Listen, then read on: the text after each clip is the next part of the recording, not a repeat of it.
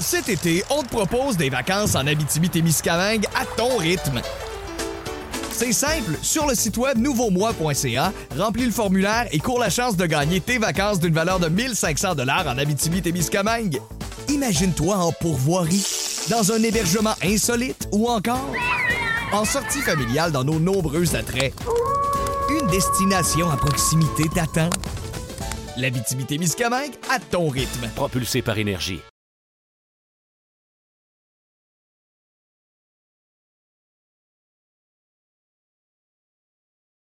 Bienvenue au podcast Sac du Cœur. Mon nom est Didier Juste. Cette semaine, je vais recevoir euh, l'ancien joueur du Rouge et Noir d'Ottawa et du Rouge et Or de l'Université Laval, ainsi que collègue à RDS, Jean-Philippe Boduc, en compagnie de Jean-Philippe. On va parler des actualités de la NFL parce que euh, il n'y en a pas manqué. Bon, bien sûr, avec la scène qu'il a eue euh, à Buffalo, avec cette victoire des Bills contre les Patriots en l'honneur de DeMar Hamlin.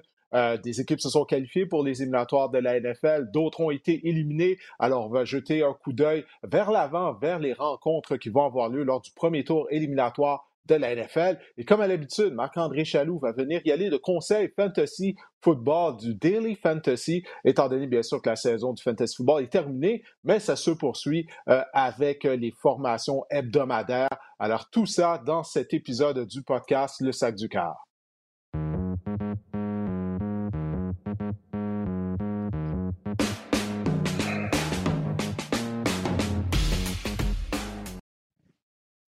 Jean-Philippe, merci d'avoir accepté mon invitation pour participer à cet épisode du podcast.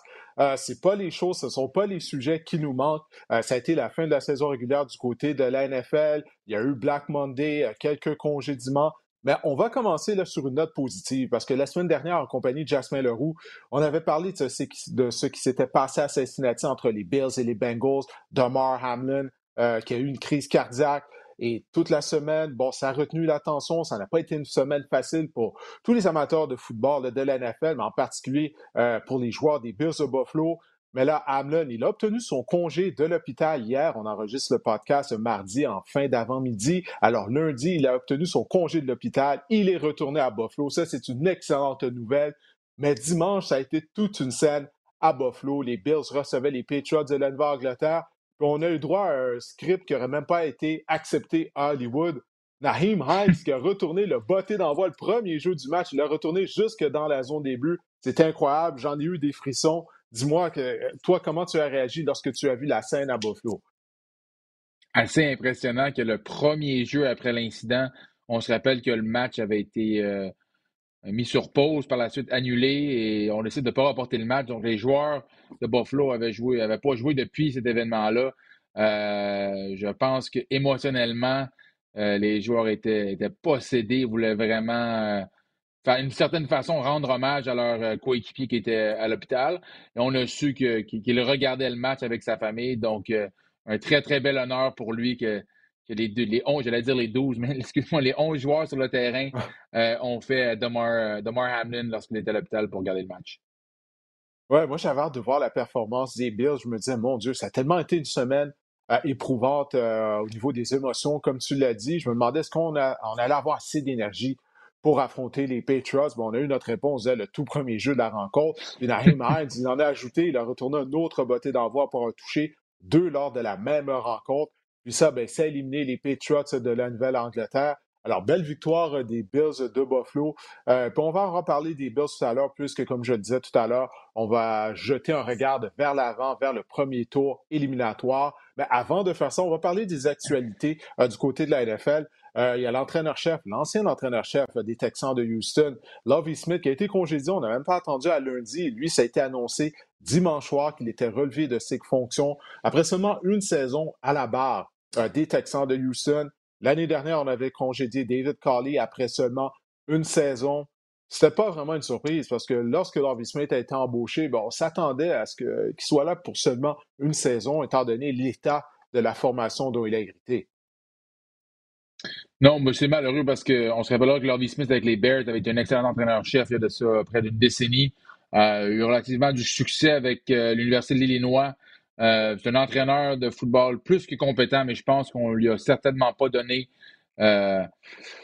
les moyens de ses ambitions, l'équipe était réellement pitié cette saison. Par contre, je suis certainement pas la personne à pointer du doigt. Le directeur général des Texans de Houston et le vice-président au plus d'opérations au football. son nom m'échappe, excusez-moi, mais qui était anciennement le, coach de caractère des Patriots de la Nouvelle-Angleterre. Jack Estuby, excuse-moi. Lui qui, euh, j'ai aucune idée comment cette personne s'est retrouvée avec autant de pouvoir en si peu de temps, mais je pense que le noyau du, du problème est certainement euh, en haut de Lobby Smith et du directeur général. Oui, puis une chose qu'il faut que les gens comprennent, euh, c'est que Lovie Smith, lorsqu'il a été embauché, il faut, rappeler la scène l'année dernière, à pareille date au moment de son embauche. C'est qu'il y avait eu plusieurs postes, j'ai oublié combien de postes d'entraîneur-chef qui étaient disponibles du côté de la NFL il n'y avait eu aucun entraîneur, un nouvel entraîneur noir qui avait été embauché. Souviens-toi, ça avait défrayé les manchettes dans les médias au niveau politique. Donc, il y avait beaucoup de pression sur la NFL d'embaucher un entraîneur-chef noir. Et le seul poste qui restait, c'était celui des Texans de Houston. Alors, étant donné qu'il y avait beaucoup de pression médiatique, c'était même de la pression politique, ben, c'est une des raisons pourquoi on a embauché Lovie Smith. C'est la raison pour laquelle on se doutait bien qu'il allait se faire congédier après une saison. Puis tout ça, c'est pas correct. Tout ça, c'est vraiment pas correct. Mais c'est ce qui arrive du côté de la NFL. on parle souvent de racisme systémique, d'inégalité euh, raciale au niveau du poste d'entraîneur-chef du côté de la NFL. Ça, c'est une réalité. Encore une fois, là, il y a juste Mike Tomlin, qui est seul entraîneur-chef noir au moment où on se parle, si je ne me trompe pas, à la suite du congédiement de Lovie Smith. Donc, on n'a pas engagé Lovie Smith parce qu'on croyait qu'il était nécessairement l'homme qui allait redresser la situation. On l'a fait parce qu'il y avait tellement de pression au niveau des médias que les Texans, c'est comme s'ils ont fait une faveur à la NFL. Alors ça, il faut que les gens soient conscients de euh, ça. Oui, on ne sait pas ce qui s'est dit en haut euh, dans, les, bureaux chefs de la NFL, mais en effet, je suis d'accord avec toi, Didier. Euh, Lovie Smith, je pense qu'il a pris l'emploi parce qu'un un, emploi d'entraîneur-chef dans la NFL, ça ne vient pas à tous les semaines mais on parle d'un entraîneur-chef accompli de plusieurs saisons au niveau professionnel, euh, comme entraîneur de position, coordinateur d'unité et entraîneur-chef, euh, comme j'ai dit avec les Bears de, Chicago pendant longtemps. Mais euh, c'est pathétique ce qui s'est passé l'an dernier. Et j'ai l'impression qu'on se dirige peut-être vers la même scène cette saison avec les postes qui vont être disponibles. On va voir ce qui va arriver. Il y a des rumeurs comme quoi que peut-être Brian Flores euh, serait embauché par les Texans de Houston. Bref, on va voir, le processus ne fait juste que commencer, mais les Texans sont tout croche. Et même, on avait l'occasion d'avoir le tout premier choix du repêchage. On a battu les Colts. Ça, ça fait en sorte que ce sont les Bears de Chicago qui repêcheront au premier rang pour la première fois depuis 1947. Mais écoute, assez parlé des pitoyables Texans. Euh, parlons des Cardinals d'Arizona qui eux aussi sont allés de changement à la position d'entraîneur-chef. On a congédié Cliff Kingsbury. Kingsbury qui a donc terminé son séjour en Arizona avec une fiche de 28 victoires, 37 défaites et un match nul. Est-ce que tu as été surpris de ça? Ça fait déjà des semaines qu'il y avait des rumeurs comme quoi il serait possiblement congédié, mais il ne faut pas oublier qu'il avait signé une prolongation de contrat euh, au cours de la saison morte qui fait en sorte qu'il est sous contrat jusqu'en 2027. Là. Alors, Kingsbury qui va continuer à être rémunéré par les Cardinals d'Arizona pour les quatre prochaines années. Ah, Jean-Philippe, on t'a perdu. Mais écoutez, je vais enchaîner, comme je le disais, pendant qu'on règle le problème du côté de Jean-Philippe. Oui, ça, donc Cliff Kingsbury sous contrat jusqu'à la saison 2027 du côté des Cardinals d'Arizona. Donc, on lui doit beaucoup d'argent. Et au sein de l'organisation des Cardinals, c'est vraiment bizarre parce qu'on avait également donné une prolongation de contrat au directeur général Steve Keim au cours de la saison morte. On a récompensé tout le monde. On a donné une prolongation de contrat également euh, au carrière Kyler Murray. Tout le monde a été récompensé malgré le fait qu'on avait mal terminé la saison 2021 euh, du côté de l'Arizona. Là, ben, ça fait en sorte que euh, M. Bidwell, le propriétaire des Cardinals, il va devoir payer plusieurs gens à rien faire. Euh, Steve Keim, Cliff Kingsbury qui sont sous contrat pour les prochaines années. Alors ça, c'est vraiment une situation qui est vraiment bizarre du côté de l'Arizona. On va voir la suite des choses. Puis ça, c'est sans compter que le carrière étoile des Cards, euh, Kyler Murray, il a subi une grave blessure un genou il y a quelques semaines de ça, donc vraisemblablement, il ne sera pas prêt à commencer la prochaine saison. Bien de voir qui va vouloir de ce poste d'entraîneur-chef-là euh, du côté de l'Arizona et même euh, le poste de directeur général. Alors, est-ce que Jean-Philippe est de retour avec nous? Pas encore. On a toujours des problèmes. Ben, écoutez, je vais continuer jusqu'à ce qu'on soit en mesure de revoir Jean-Philippe. On va se tourner maintenant du côté des Titans du Tennessee, qui eux n'ont pas congédié leur entraîneur-chef. Mike Vrabel est toujours en poste et pour moi, c'est un des meilleurs entraîneurs-chefs de la NFL malgré le fait que les Titans ont perdu euh, samedi contre les Jaguars de Jacksonville et ils ont été éliminés. Ils ne participeront pas aux éliminatoires. Euh, on se souviendra qu'il y a environ un mois, on avait congédié le DG John Robinson euh, du côté du Tennessee. Et là, Mike Vrabel, il a fait le ménage du côté de son groupe d'entraîneurs en attaque. en fait, il a congédié quatre entraîneurs adjoints ainsi que le coordinateur Todd Downing, le coordinateur offensif. Jean-Philippe, tu es de retour? excusez-moi, je ne sais pas ce qui est arrivé. Euh, est-ce qu'on est peut reprendre avec Cliff Kingsbury? Ah ouais, excuse-moi, avec Cliff Kingsbury. Cliff Kingsbury. Euh, oui, ben, première chose, que tu avais à dire justement, oui, Ben, première chose, c'est, je pense que la pire chose qu'un entraîneur-chef peut faire dans la NFL, c'est pas s'entendre avec son joueur de concession. Euh, Kyler Murray, c'est le joueur de cette équipe-là depuis que, euh, surtout, euh, l'allié défensif J.J. Watt a pris sa retraite. C'est notre joueur de confession. C'est le joueur dans lequel on a investi beaucoup d'argent. Cliff Kingsbury qui semble avoir un petit peu l'attitude, ne semble pas d'accord tout le temps avec, avec un certain différent avec le carrière, le joueur de franchise. Donc, c'est pas la bonne décision. J'ai l'impression que les propriétaires ont décidé de, de trouver quelqu'un qui va s'entendre bien avec leur investissement de plusieurs millions de dollars en Kyler Murray. Ouais, Kyler Murray aussi, il semble avoir une certaine attitude également. Écoute, c'était bizarre dès le départ, l'embauche de Cliff Kingsbury. Pour les gens qui ne le savent pas, Kingsbury, c'est pas comme s'il a connu du succès en tant qu'entraîneur-chef dans les grands universitaires. Il était entraîneur-chef à l'Université de Texas Tech. Euh, il avait même Patrick Mahomes, et même avec Patrick Mahomes au poste de quart, il n'avait pas connu du succès, si bien qu'il avait été congédié par Texas Mayfield. Tech. Oui, Baker Mayfield également, puis là, Baker Mayfield avait transféré, parti à l'Université d'Oklahoma. Et si bien que Kingsbury, lorsque les Cardinals l'ont embauché, il avait accepté le poste de coordinateur à l'attaque de l'université USC. Il n'était même pas capable de faire un poste d'entraîneur-chef dans les rangs universitaires. On a décidé d'en faire un entraîneur-chef dans la NFL. Il a connu certains bons moments. Les Cards ont participé aux éliminatoires l'année dernière, mais depuis la deuxième moitié de la saison 2021, il n'y a absolument rien qui a fonctionné du côté des Cardinals de l'Arizona. Alors, comme je le disais, euh, pendant qu'on tentait de régler notre problème technique. J'ai bien hâte de voir qui va vouloir de, de, ce poste d'entraîneur-chef-là, puis du poste de DG également, surtout que Kyler Murray ne devrait pas être prêt pour le début de la saison. Non, ça serait intéressant à voir euh, si euh, on va un petit peu sortir du, fameux bloc typique d'un entraîneur-chef de la NFL, un peu plus créatif. je, me rappelle quand on avait engagé Cliff Kingsbury un peu dans la foulée de, euh, Sean McVay, euh, qui avait été engagé quelques saisons auparavant, mais les jeunes prodiges de l'offensive. Euh, Cliff Kingsbury était reconnu comme un gourou de l'offensive, le fameux Air Raid, ainsi de suite, mais j'ai l'impression qu'on va peut-être aller un un peu plus conservateur pour les Cardinals. JP, tu es un ancien joueur, tu as joué au niveau de la Ligue canadienne avec le Rouge et Noir d'Ottawa, tu as joué au niveau professionnel. Très souvent, justement, c'est comme si il y a trop d'emphase qui est mise sur l'attaque afin de trouver un entraîneur qui, est un soi-disant gourou en attaque, qui est en mesure euh, possiblement de développer des carrières. Mais on parle de la position d'entraîneur-chef.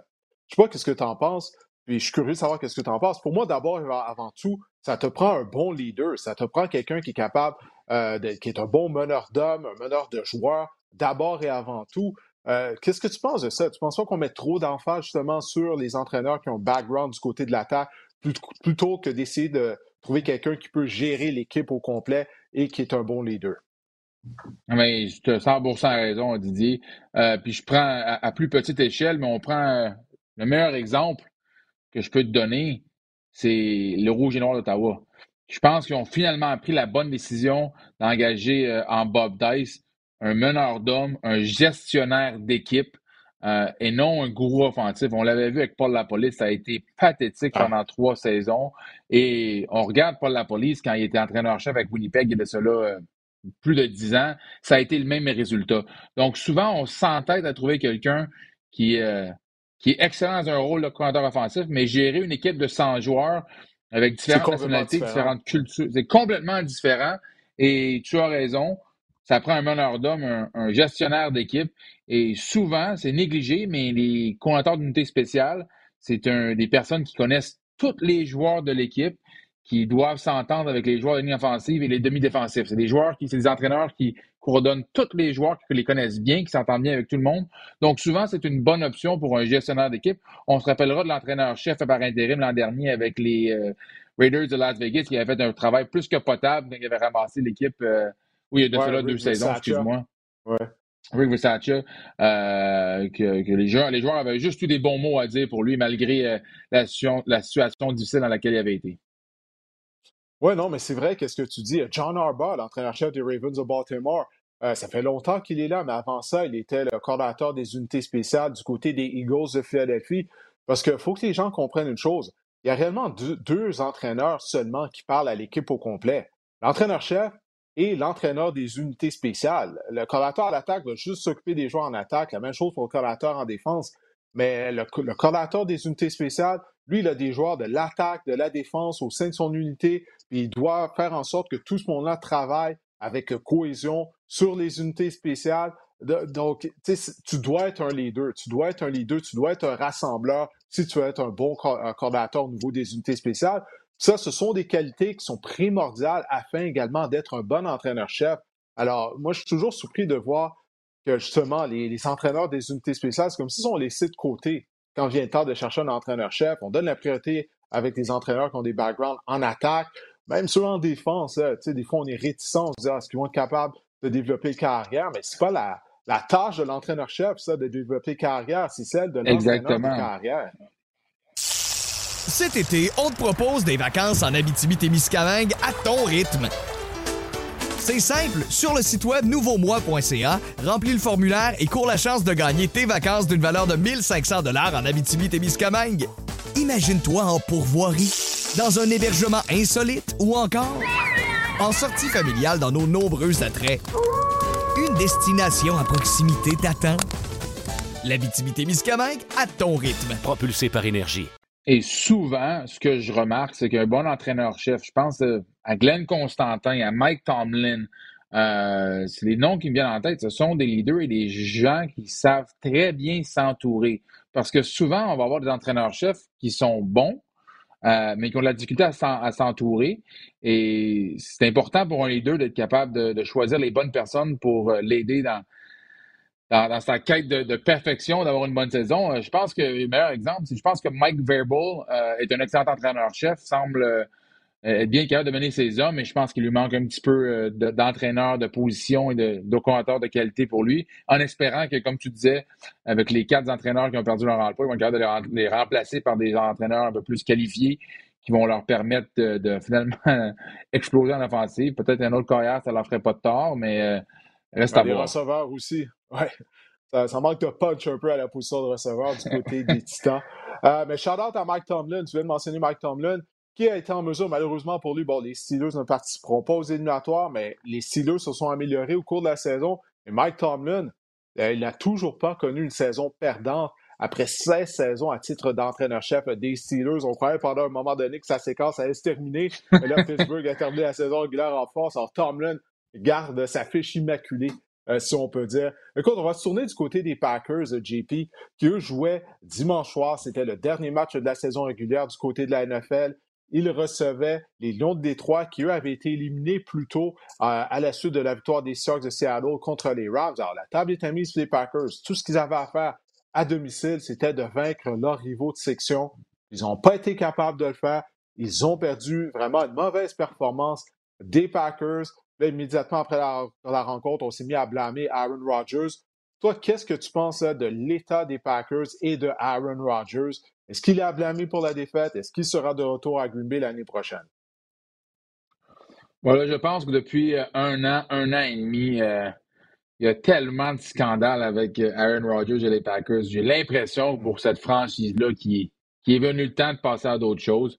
on l'a vu, Aaron Rodgers, cette année encore capable de gagner certains matchs, joue du football euh, en haut de la moyenne, mais c'est certainement plus le carrière dominant qu'on a vu dans les dernières saisons euh, il y a 5-6 ans. C'est loin de ça.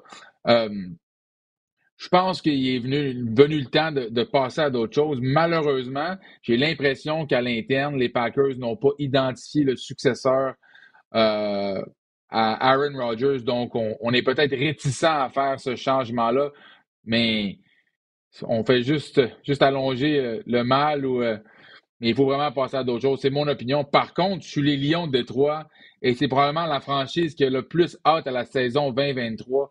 Quelle deuxième moitié de saison! C'est euh, Dan Campbell qui. On parlait de, on parlait de leader et d'entraîneur-chef.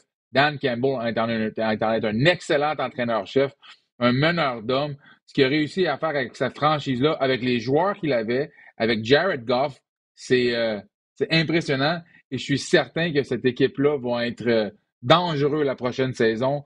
Euh, finir une saison avec un momentum comme ça. Si je ne me trompe pas, Didier, permets-moi, je crois qu'ils sont neuf victoires, une défaite dans la, dernière moitié de saison. ou peut-être huit victoires, une défaite. Là, je veux pas qu'on.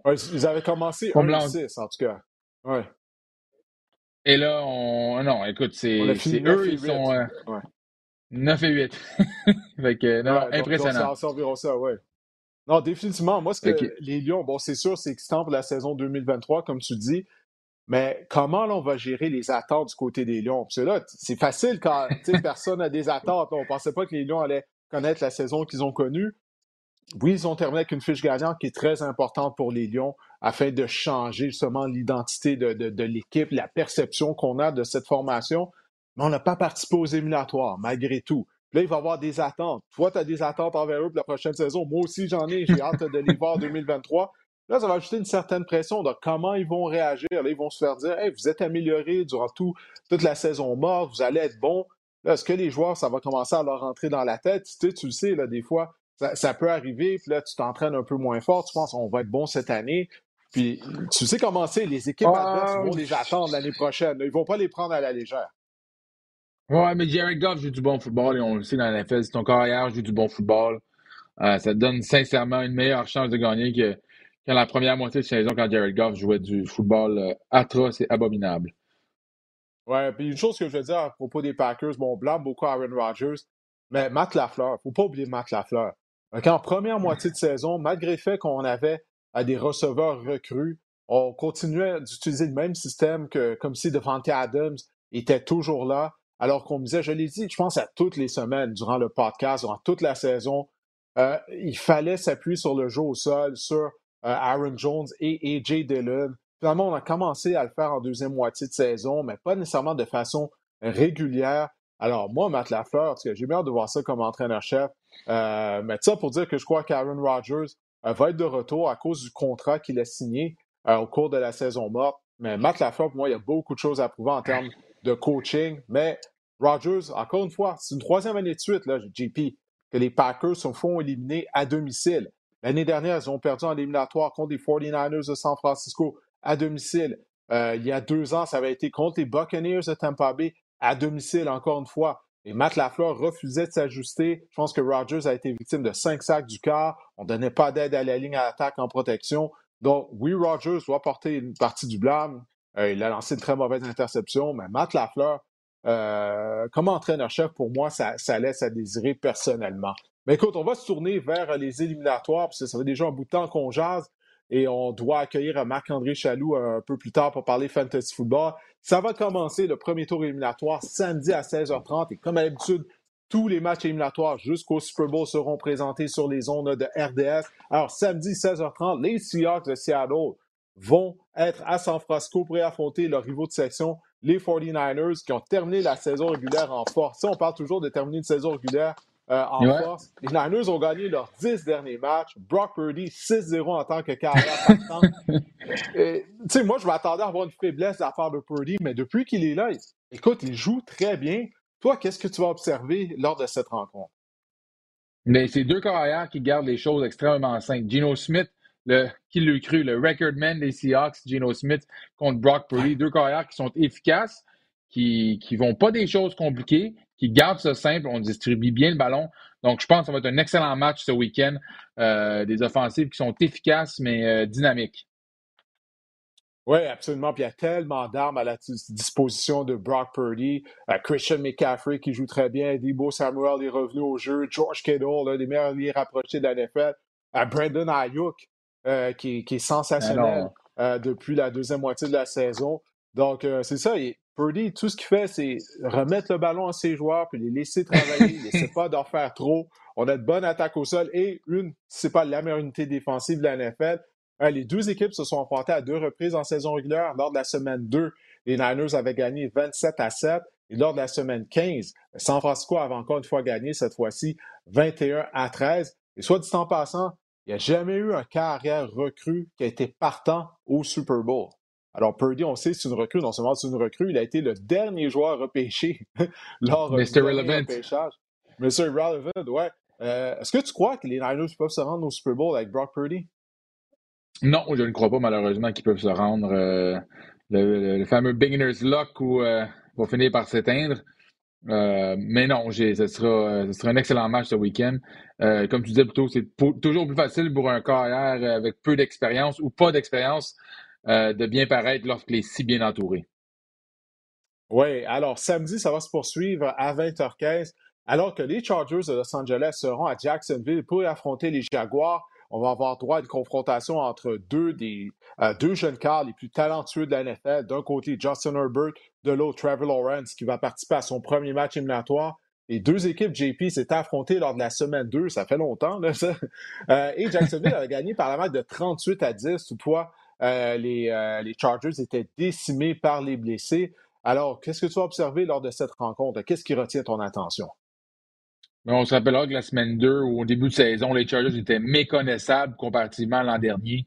Euh, début de saison très difficile. Justin Herbert qui ne jouait pas du football qu'on connaissait de sa part. Par contre, fin de saison euh, encourageante pour les Chargers qui sont beaucoup plus constants.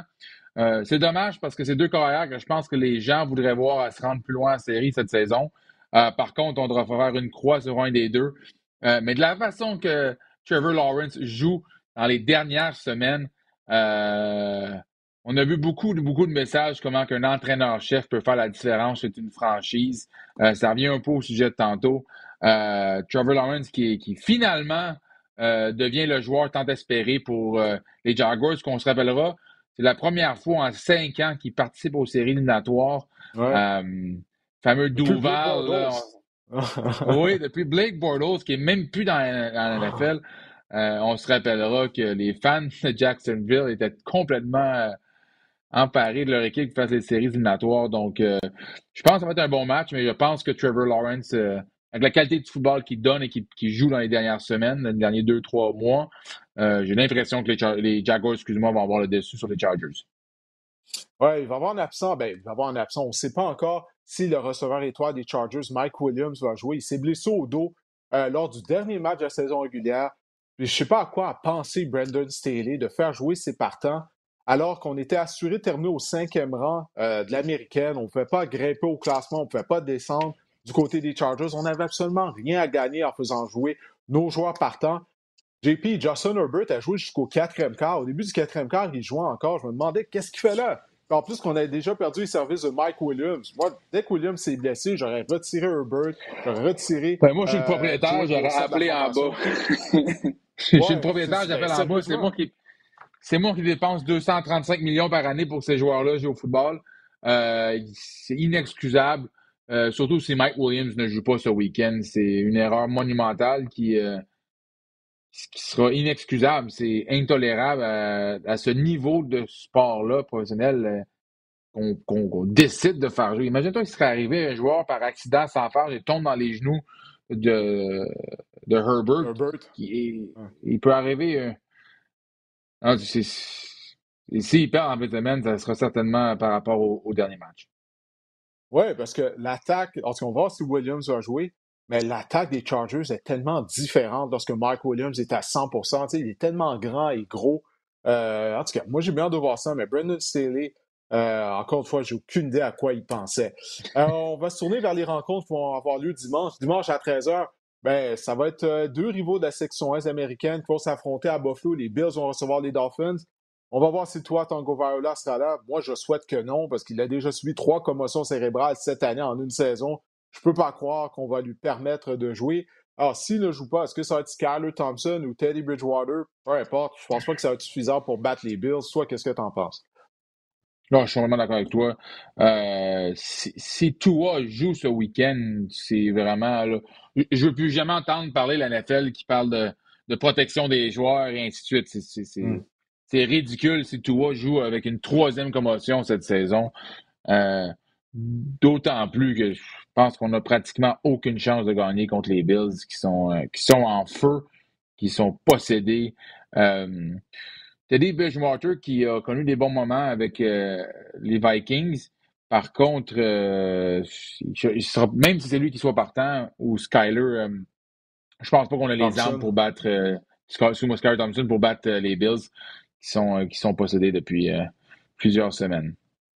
Oui, puis en plus de ça, Tyreek Hill traîne une blessure à une cheville depuis quelques semaines. Puis dimanche dernier, il boitait considérablement, il ratait des jeux, il revenait dans le match, il quittait.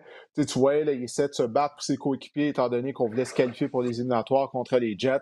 Mais lui-même, il ne semblait pas euh, à 100% Alors, bon, je pense qu'on s'entend là-dessus. Il me semble que les Bills devraient euh, l'emporter. Euh, dimanche à 16h30, les Giants de New York seront au Minnesota pour y affronter la boîte à surprise que, que sont les Vikings du Minnesota.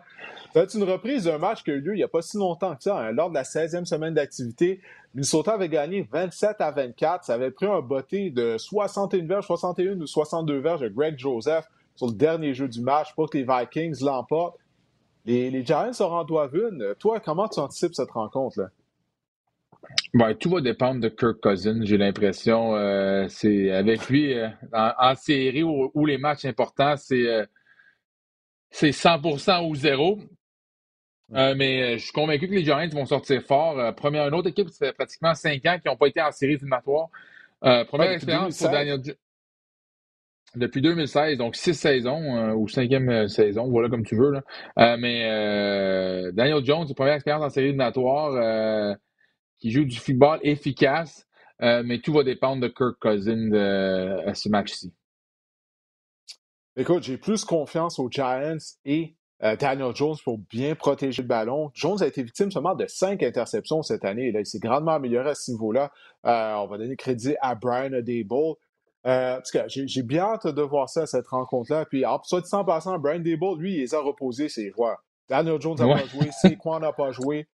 Euh, comme quoi que c'est faisable de reposer ses joueurs puis de faire jouer des, des, des joueurs réservistes. Là.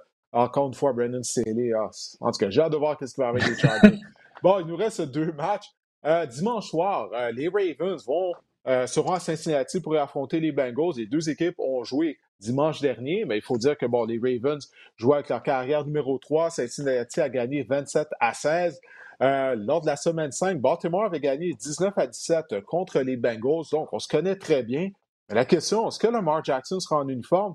Parce que JP, ça fait plus d'un mois que Lamar Jackson ne s'est pas entraîné depuis qu'il a subi une blessure en genou. Il y a des rumeurs qui circulent comme quoi qu'il ne voudrait pas être de retour la saison prochaine à Baltimore. Il y a d'autres rumeurs qui disent que, bon, étant donné qu'il écoule la dernière année de son contrat, il n'est pas intéressé à revenir au jeu, étant donné qu'il a déjà subi une blessure un genou. On s'attend à quoi lors de ce match-là? Cet été, on te propose des vacances en Abitibi-Témiscamingue à ton rythme. C'est simple, sur le site web nouveaumois.ca, remplis le formulaire et cours la chance de gagner tes vacances d'une valeur de 1500 dollars en Abitibi-Témiscamingue. Imagine-toi en pourvoirie, dans un hébergement insolite ou encore en sortie familiale dans nos nombreux attraits. Une destination à proximité t'attend la Miscamingue à ton rythme. Propulsé par énergie. C'est, mais c'est un bon point parce que euh, Lamar Jackson a eu euh, une grosse décision à prendre en, signant, en n'a pas signé une prolongation de contrat avant la saison. Donc, euh, le grand risque de ça pour ces joueurs-là, c'est de terminer l'année blessé ou, pas pratiquement à 100% en santé. par contre, une victoire ou si Lamar Jackson jouait en fin de semaine, je crois que sa valeur augmenterait considérablement, spécialement contre les Bengals et Joe Burrow. Par contre, les Bengals sont pratiquement incapables de protéger euh, Joe Burrow. C'est un corps qui subit constamment de la pression, des carrières les plus, euh, les plus saqués de la NFL. Par contre, je crois que si euh, les, les, Ravens n'ont pas Lamar Jackson ce week-end, on peut passer au prochain appel et regarder la saison morte 2023. Ouais, je suis entièrement d'accord avec toi. Puis même si Lamar revient au jeu, ça fait plus d'un mois qu'il n'a pas joué. Puis l'attaque des Ravens, c'est pas comme si elle allait bien, même lorsque Lamar jouait, leur attaque aérienne. Moi, je pense qu'on a besoin de faire un changement de coordonnateur. Euh, Greg Roman, là, c'est bien beau, mais ça fait des années là, que cette, attaque, aérienne-là, elle en arrache. Je sais qu'on n'a pas un grand groupe de receveurs, mais écoute, euh, moi, je suis comme toi, avec ou sans Lamar. Euh, moi, je crois que les Bengals vont être en mesure de l'emporter. Et ça va se terminer, ce premier tour éliminatoire, lundi soir, pour une deuxième année de suite. Il y a un match lundi soir lors de la première ronde des éliminatoires. Donc, lundi soir à 20h15, les Cowboys de Dallas vont rendre visite à Tom Brady aux Buccaneers de Tampa Bay. Les Cowboys qui ont terminé la saison régulière de façon toute croche, JP, en perdant contre les Commanders, des carrières recrues Sam Howell. Alors, il faut croire qu'Howell aurait dû être le partant pendant toute la saison à Washington à la place équipe Carson Wentz, ça a l'air. Mais. Ben, écoute, on, on, pensait que c'était le sauveur. On pensait qu'Anaki, c'était la, vérité à m'amener à Washington. Ouais, non, c'est ça. Non, je, fais juste blaguer, mais Howell, euh, c'est un carrière qui est talentueux. À l'Université de North Carolina, il y a deux ans, on pensait peut-être qu'il avait des chances d'être un joueur de première ronde. Sa, sa dernière année, ça n'a pas bien été, mais il avait bien joué lors des matchs préparatoires. Bref, on verra en 2023 qu'est-ce qui va arriver à la position de carrière du côté de Washington. Mais les Cowboys qui ne se sont pas présentés, euh, clairement, les joueurs n'étaient pas intéressés à jouer, malgré le fait qu'on avait des chances toujours de terminer au premier rang de la section si les Eagles avaient perdu. Les Buccaneers, bon, se sont qualifiés pour les éliminatoires de peine et de misère. Qu'est-ce que tu, vas observer lors de cette rencontre-là? Il y a bien des gens qui disent Attention, Tom Brady, Tom Brady en éliminatoire, il faut faire attention. Toi, qu'est-ce que tu penses de ça? Parce que moi, je ne crois pas aux Buccaneers de Tampa Bay. La seule chose, c'est une équipe qui peuvent battre sont les Cowboys. Parce que les Cowboys sont absolument imprévisibles. Tout à fait raison, mais la seule chose en éliminatoire qu'on ne peut pas acheter, on peut acheter la vitesse, du talent, la grosseur, mais l'expérience, ça ne s'achète pas. Et si les mm. Buccaneers ont une chose de leur côté cette semaine, c'est certainement l'expérience, non seulement de Tom Brady, mais beaucoup de joueurs et beaucoup de personnes dans cette organisation-là ont beaucoup d'expérience en série depuis que Tom Brady s'est présenté. On a juste à penser à Bruce Arians qui était là, qui est encore dans le giron de l'équipe. Euh, si je ne me trompe pas, l'entraîneur-chef est Todd Bowles, qui, euh, qui a, aussi beaucoup d'expérience. Qui a beaucoup d'expérience. Euh, en simulateur, on est allé au Super Bowl deux fois, on a gagné une fois. Euh, c'est dangereux pour les Cowboys. Qu'on se rappelle, euh, c'est une équipe qui a aucun succès en simulatoire depuis des décennies maintenant. Donc, on se rappellera par exemple que les Buccaneers cette saison est seulement la sixième équipe de l'histoire de la NFL à faire les séries avec une fiche perdante. Donc, mm. mais ça, Tom Brady, ça l'importe peu. Lui, c'est seulement de se rendre en série qui compte pour lui. Puis on sait qu'une fois qu'il est en série, tout peut arriver. Oui, les Bucks et les Cowboys s'étaient affrontés en saison régulière. C'était lors de la première semaine d'activité. C'est le match du dimanche soir. Ça fait longtemps. Euh, Tampa Bay avait gagné par un match de 19 à 3. Je ne sais pas si on peut tirer de leçon parce que ça fait tellement longtemps de ce match-là. Là, je ne crois pas exact. Euh, Dark Prescott, JP, a été victime d'au moins une interception lors de ses sept derniers matchs. Imagine-toi, encore une fois, une interception retournée pour un toucher contre les Commanders. Euh, donc, on va surveiller bien sûr la performance de Dak. Est-ce qu'il va protéger le ballon? Est-ce qu'il va être victime de revirement? Puis l'autre chose que moi, je vais surveiller, c'est la ligne défensive des Cowboys. La défense des Cowboys qui était dominante en première moitié de saison, elle ne joue pas bien depuis plusieurs semaines. Euh, on sait qu'on a plusieurs blessés au niveau de la ligne d'attaque des Buccaneers. Donc, est-ce que Michael Parsons et compagnie vont pouvoir faire la vie dure à Tom Brady, qui a 45 ans, tu le vois quand tu regardes les matchs, il n'a pas le goût de se faire frapper. Ça lui tente Non, non, du tout. ça va commencer là pour moi. Euh, du côté des Cowboys si on veut euh, l'emporter. Ben écoute, JP, on a fait le tour. On a pris un peu plus de temps prévu, mais on avait tellement de sujets avec les actualités du tellement. côté de la NFL, les congédiements et le premier tour éliminatoire. Alors écoute, moi j'ai bien hâte aux rencontres au cours du week-end. Je rappelle, elles seront toutes présentées sur euh, les zones de RDS. Alors, on verra qui euh, avancera, quelles équipes seront en mesure d'avancer au deuxième tour des éliminatoires. Alors, Jean-Philippe Bolduc, je te remercie beaucoup. Porte-toi bien, puis je pense qu'on aura la chance de se reparler, je l'espère, du moins euh, d'ici le Super Bowl. Ben, merci beaucoup, Didier. Bonne journée. bonne journée à toi aussi. Alors, c'était Jean-Philippe Bolduc, analyste football à RDS, également ancien du Rouge et Noir. Euh, d'Ottawa dans la Ligue canadienne de football. Vous voyez à l'écran Marc-André Chaloux se joint à moi, comme on le fait à toutes les semaines. Marc-André, qui est un partisan des Eagles, alors il était réconforté de voir Jalen Hurts jouer. Les Eagles, finalement, se sont assurés du premier rang de l'Association nationale. Et Jalen Hurts. Ça n'a pas été tout du beau, par exemple? Ouais. ça, tu vois, Jalen Hurts, c'était pas à 100 Ouais, ouais, ouais. C'était pas, pas beau, mais l'important, c'est la victoire. Euh, j'ai pas été convaincu par la performance de Jalen Hurts. J'espère qu'une semaine de plus de congé va lui faire le plus grand bien. Oui, il en a grandement besoin. Là, on dirait, euh, après la rencontre, Nick Sirianni disait que Hurts euh, avait mal durant le match, donc il a un seuil de tolérance à la douleur qui est élevé. Mais soit ça l'importance d'avoir la semaine de congé afin de reposer tout le monde. Puis qui sait, est-ce que même Lane Johnson, le bloqueur à droite, sera en mesure d'effectuer un retour au jeu pour le deuxième tour des éliminatoires? On verra bien, mais bon repos aux Eagles. On va voir euh, de quel bois ils sont en mesure de se chauffer euh, lors des éliminatoires dans deux semaines. Ben écoute, Marc-André, tu vas y aller, tu tes recommandations Fantasy Football, mais en termes de daily fantasy, formation qu'on peut établir à toutes les semaines, euh, ça c'est toujours intéressant rendu à 106 de l'année lors des éliminatoires. On va commencer avec la position de carrière. Quelles sont tes recommandations?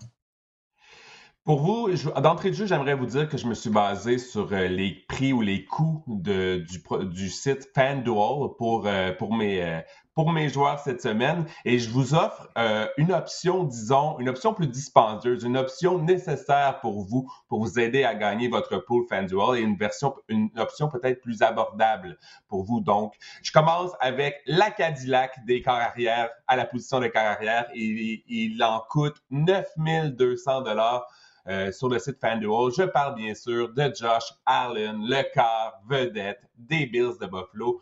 Quoi dire de plus sur Josh Allen? Didier, il est le quart numéro 2 en saison régulière en format fantasy. Il a terminé au deuxième rang.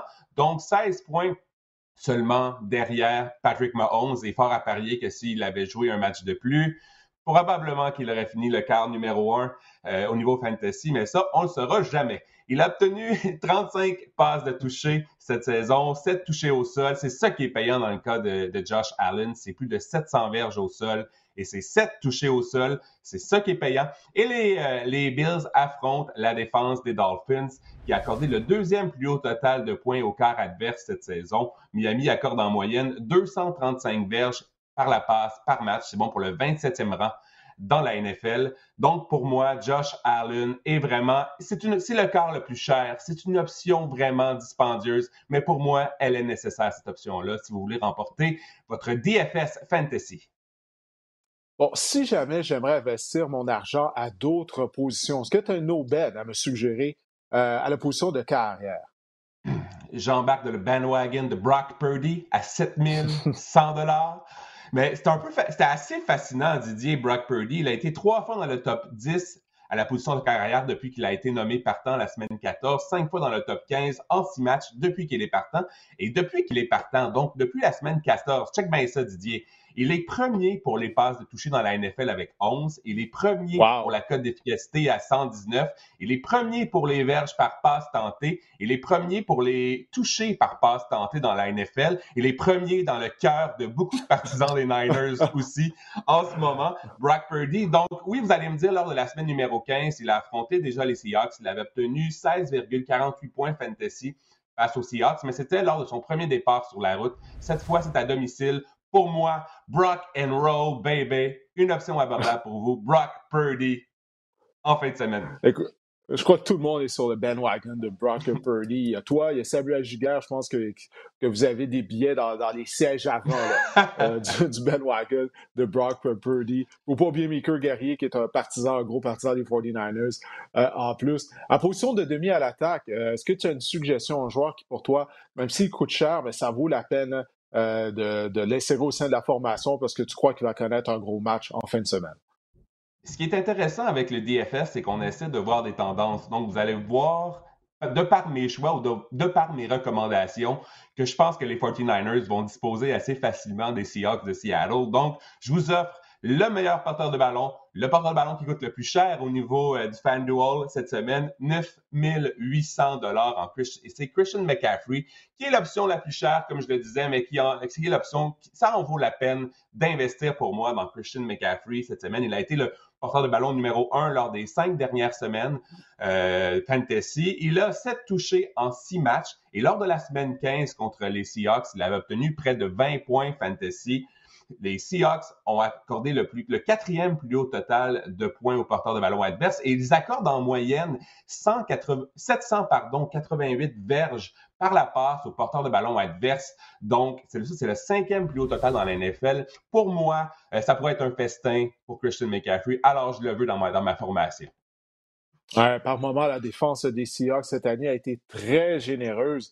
Alors, on va voir si ça sera encore une fois le cas contre les 49ers. Euh, maintenant, est-ce que tu as une aubaine à nous suggérer à la position de demi à l'attaque si on veut euh, pas nécessairement dépenser 9 800 sur Christian McCaffrey? J'écoutais Jean-Philippe Bolduc tout à l'heure parler que peut-être les Jaguars vont battre les Chargers. Je pense aussi qu'il y, a des options intéressantes du côté des Jaguars. Et je vais vous parler de Travis Etienne, le porteur de... Mm-hmm. Ouais, le, Travis Etienne, le porteur de ballon, à 7100 dollars. Euh, c'est vraiment une saison en deux temps pour Travis Etienne cette, cette année. Euh, depuis la semaine numéro 7, il, a, il, il, récolte en moyenne 14 points fantasy par match. Et, mais là, là, vous allez me dire, les, euh, les, Jaguars ont joué contre les Chargers lors de la semaine 3 et Travis Etienne avait obtenu seulement 45 berges au sol et 7,5 points fantasy. Mais il faut pas oublier, ça paraît lointain, ça paraît vraiment, euh, euh on, dirait que c'est loin, que ça fait des années, mais il faut pas oublier que lors de la semaine numéro 3, il y avait vraiment une... Euh, James Robinson connaissait de, gros, de grands moments avec les Jaguars lors de la semaine numéro 3. Et vraiment, Travis Etienne, pour moi, euh, il est excellent contre les défenses médiocres il est médiocre contre les défenses excellentes. Mais ça tombe bien. Une défense mauvaise en ce moment, c'est celle des Chargers. On l'a dit toute la saison. Elle est huitième pour les points alloués aux porteurs de ballon adverse, la défense des Chargers, et elle alloue en moyenne 5,6 berges par course. Ça, c'est le pire total la pire moyenne dans la NFL. Donc, pour moi, Travis Etienne, c'est une option abordable pour vous et une, option comme porteur de ballon euh, si vous voulez peut-être investir ailleurs euh, dans votre formation d'IFS. 5,6 verges par course, c'est énorme. Et Travis Etienne, qui est tellement explosif, peut frapper le coup de circuit à tout moment, peut marquer de partout sur le terrain. Non, moi, je l'aime comme Aubel. Euh, je l'adore. Je, ne crois pas du tout à cette défense-là en plus. Et il excelle en situation de passe également. si vous pensez que les Jaguars devront passer davantage, peut-être, donc Travis Etienne est une excellente option pour vous, selon moi. Chez les receveurs de passe, euh, quels sont euh, les, joueurs que tu cibles qu'on devrait euh, débourser de l'argent pour les avoir au sein de la formation?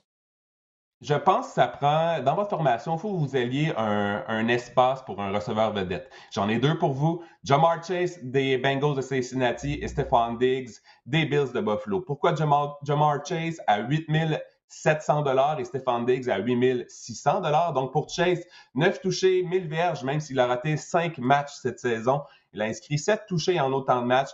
Et il affronte encore une fois les Ravens cette semaine. La semaine dernière, il a quand même obtenu, euh, il a marqué un touché contre les Ravens. Il a obtenu quoi, une 80-86 verges, je pense. Et Baltimore accorde en moyenne 170 verges au receveur adverse. C'est le cinquième plus haut total dans la NFL cette saison.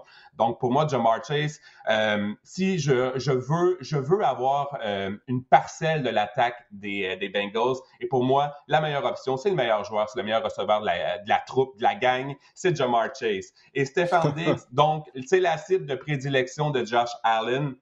Ce qui est intéressant, c'est qu'il a connu quand même un, un mois de décembre assez euh, un peu discret, mais lors du dernier match, il a été ciblé dix fois pour la première fois en cinq matchs contre les Pats lors de la semaine 18. Donc, c'est de bon augure. Là, vous allez me dire, lors des deux matchs contre les Dolphins cette saison, il a obtenu seulement 74 et 60 berges. C'est pas beaucoup, mais au total, les Dolphins ont, accordé plus de 700 berges par la passe et 6 touchés aux Bills en deux matchs. Donc, pour moi, c'est une bonne semaine pour Stéphane Diggs. Il va rebondir. Euh, il devrait être payant. Oui, euh, c'est bien que tu mentionnes, c'est ça qu'il avait été moins ciblé lors des dernières semaines. Et avant la rencontre contre les Patriots, Josh Allen avait dit qu'il devait faire un meilleur effort afin de remettre le ballon euh, plus souvent, de cibler plus souvent euh, Stephen Diggs. Alors, ça explique pourquoi il a été ciblé dix fois. Alors, bien sûr, on, espère que cette tendance-là va se maintenir, surtout en fin de semaine, si on débourse 8600 dollars sur le receveur étoile des Bills de Buffalo. Maintenant, quelle est l'aubaine, selon toi, chez les receveurs de passe? Bon, je dois vous parler de Richie James, euh, receveur de passe des Giants de New York à 6100 dollars. Richie James, bon, il n'a pas disputé la rencontre contre les Eagles lors de la dernière semaine, mais lors des quatre derniers matchs, il a mené les Giants pour les verges de réception, pour les attraper. Il a quatre touchés en sept matchs. Il est, selon moi, en train de devenir une cible de choix pour Daniel Jones. Et bon, je reviens toujours à ma défense des Vikings. Elle n'a pas changé même s'il est en éliminatoire. Elle est mauvaise contre euh, pas mal tout et surtout le jeu aérien. Elle a accordé le troisième plus haut total de points aux receveurs adverses cette saison. Et Richie James, là, faut, savoir une chose que j'ai oublié de vous mentionner, c'est qu'en DFS aussi, on donne des, c'est le format est PPR, hein. on donne des points pour les attraper, un point supplémentaire. Et lors du dernier match contre les Vikings, Richie James a été quand même ciblé 11 fois. Il a 8 catchs, 90 verges. Alors, même s'il ne marque pas de toucher, il devient quand même payant à ce prix-là. Donc, il est payant, il aura des réceptions. Et si vous voulez, euh, je vais peut-être vous donner peut-être d'autres options. Je regarderai peut-être aussi du côté des Niners euh, pour avoir des, des, euh, des receveurs arabais. J'ai vu que Brandon Hayuk est à 6700 dollars et Debo Samuel à 6900 dollars. Donc, hmm. encore là, on cible les Niners. Vous voyez, j'ai un, un pattern. Hein? On cible les Niners, les Bills, on veut, on veut, euh, on veut des receveurs contre la défense poreuse des Vikings. Bref, voilà. Pour vous, Richie James. Oui, effectivement, la défense des Dolphins euh, qui n'est pas très bonne. La défense des Sioux, je le disais tout à l'heure, euh, elle a eu plusieurs passages à vide au cours de la saison. On, on est maintenant en éliminatoire, alors c'est pas une mauvaise idée de parier d'une certaine façon contre ces unités défensives. chez les ailiers rapprochés, est-ce qu'il y a des joueurs, tu crois, qui pourraient connaître des bons matchs, qui ont des bonnes confrontations?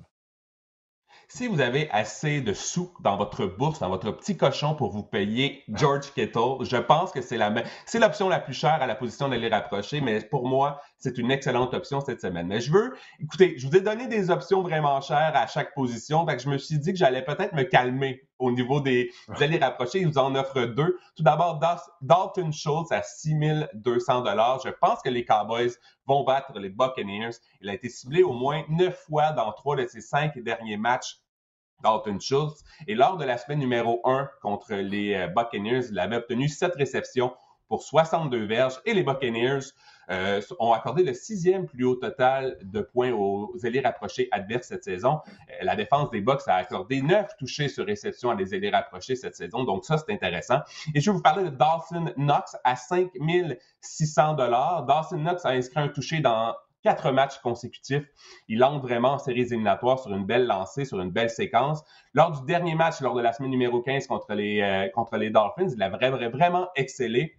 Il avait obtenu six réceptions, 98 verges, il avait inscrit un touché. Miami a accordé le quatrième plus haut total de points aux allées rapprochés adverses en saison régulière.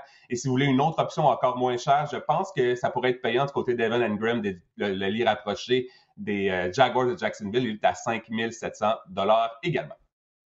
Oui, ces aubaines-là sont peut-être mieux que Kedos parce que du côté de l'attaque des Niners, il y a tellement de bouches à nourrir. On peut connaître un fort match en attaque et Kedos ne sera pas euh, ciblé plusieurs fois. Quoi qu'on dirait que Carl Shanahan a fait un effort de l'inclure un peu plus dans le plan de match lors des dernières semaines. Il a très bien euh, terminé la saison régulière. Alors que du côté des Cowboys, autant du côté des Cowboys et que des Bills de Buffalo, on a un excellent receveur numéro un, c'est Dylan Stephen Diggs. Stephen Diggs. Mais après ça, les autres options en position de receveur éloigné sont pas si bonnes que ça. Alors peut-être que justement, comme tu dis, Schultz euh, et Knox pourraient être ciblés abondamment. Euh, lors de la rencontre éliminatoire. Maintenant, l'unité défensive que tu nous recommandes euh, d'aller chercher pour cette semaine, de faire jouer. là?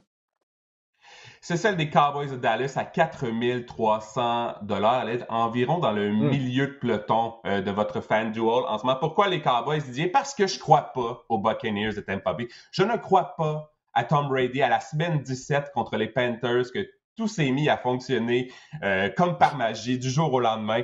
Les Cowboys ont, provoqué 33 revirements en leur faveur. C'est bon pour le premier rang dans la NFL cette saison.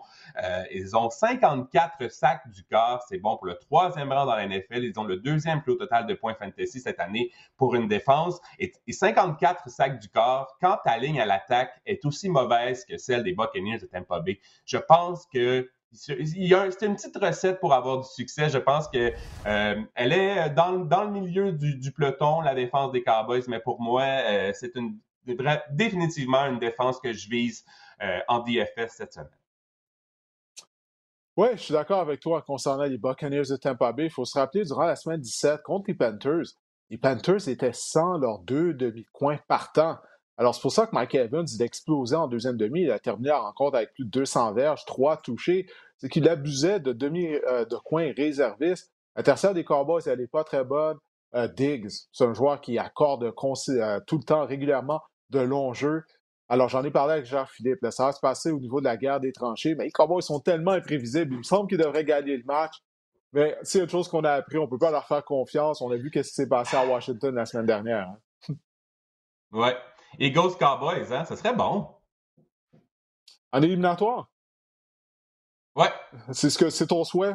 Voir ton équipe ben, favorite euh, affronter son, équipe rivale? Un, contre, un contre cinq. Ça risque d'être ça quand même. Je pense pas que, je pense que je pense pas qu'il va y avoir tant de upset ou de surprises lors de la première semaine, si ce n'est que peut-être que les Jaguars, selon moi, pourraient battre les Chargers. Ça se passerait de ce côté-là. Je sais pas. Je sais pas toi, qu'est-ce que tu en penses, là? Ah, je, je, je, sais pas. Écoute, bon, les, les Jaguars vont jouer à domicile, sont champions de section. J'ai aucune confiance aux Chargers. Moi, je suis un grand fan de Justin Herbert, mais Brandon Staley et sa folie de tenter de convertir des quatrièmes essais. Euh, Doug Peterson aussi, il a cette folie-là. Donc, écoute, ça risque d'être un match très divertissant avec ces deux entraîneurs-chefs-là. Euh, mais écoute, je pense que les Cowboys devraient l'emporter, mais encore une fois, ils sont tellement imprévisibles. Euh, j'ose croire que juste la ligne défensive va faire pencher la balance en faveur de Dallas. Soit dit en passant, si je me souviens bien, les Cowboys ont seulement une victoire en éliminatoire depuis leur conquête du Super Bowl à la suite de la saison de 1995. Imagine-toi. Ben, j'étais pas grand. Ou j'étais pas vieux, en fait. Je suis toujours pas grand, mais. Euh, euh, ouais, non, c'est ça. Moi aussi, j'étais pas vu, j'étais plus vieux que toi, mais j'ai gradué du secondaire en 95. Ça fait longtemps, oh. là. C'est pas des farces, C'est pas des farces. bon, ben écoute, Marc-André, je te remercie pour tes conseils Fantasy Football. Euh, écoute, on attend impatiemment le début justement des éliminatoires. Ça va commencer samedi, comme je le disais, 16h30 sur les ondes de RDS. Toutes les rencontres éliminatoires, bien sûr, seront présentées, diffusées sur nos ondes jusqu'à la présentation du Super Bowl 57 en direct de l'Arizona. On verra quelles seront les deux formations qui vont s'affronter euh, au Super Bowl. Alors, pour les gens qui nous ont regardés ou pour les gens qui téléchargent le podcast à toutes les semaines, on vous remercie et on se reparle la semaine prochaine.